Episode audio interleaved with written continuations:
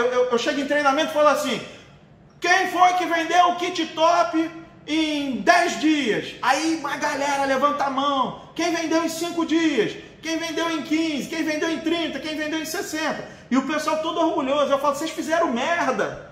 Todos vocês fizeram merda. Porque não é para tu vender o kit top todo, cacete. Tem que separar um pouquinho para consumir, tem que separar um pouquinho para mostruário e tem que separar um pouquinho agora então com o pocket, pelo amor de Deus, dá para tu ter todos os perfumes do mundo.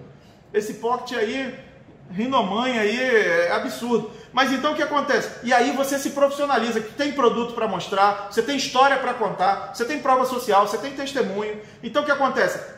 Tá, tá complicada a venda do, do, no varejo no atacado? É porque tu não é profissional. É porque você não quer fazer o negócio direito. E detalhe, não é o seu patrocinador, esse negócio é, é, plural, esse negócio é time, mas a verdade é o seguinte, irmão, quem resolve o teu problema é você. Ninguém vai fazer o teu, esquece. É você que tem que levantar de manhã e cair para dentro.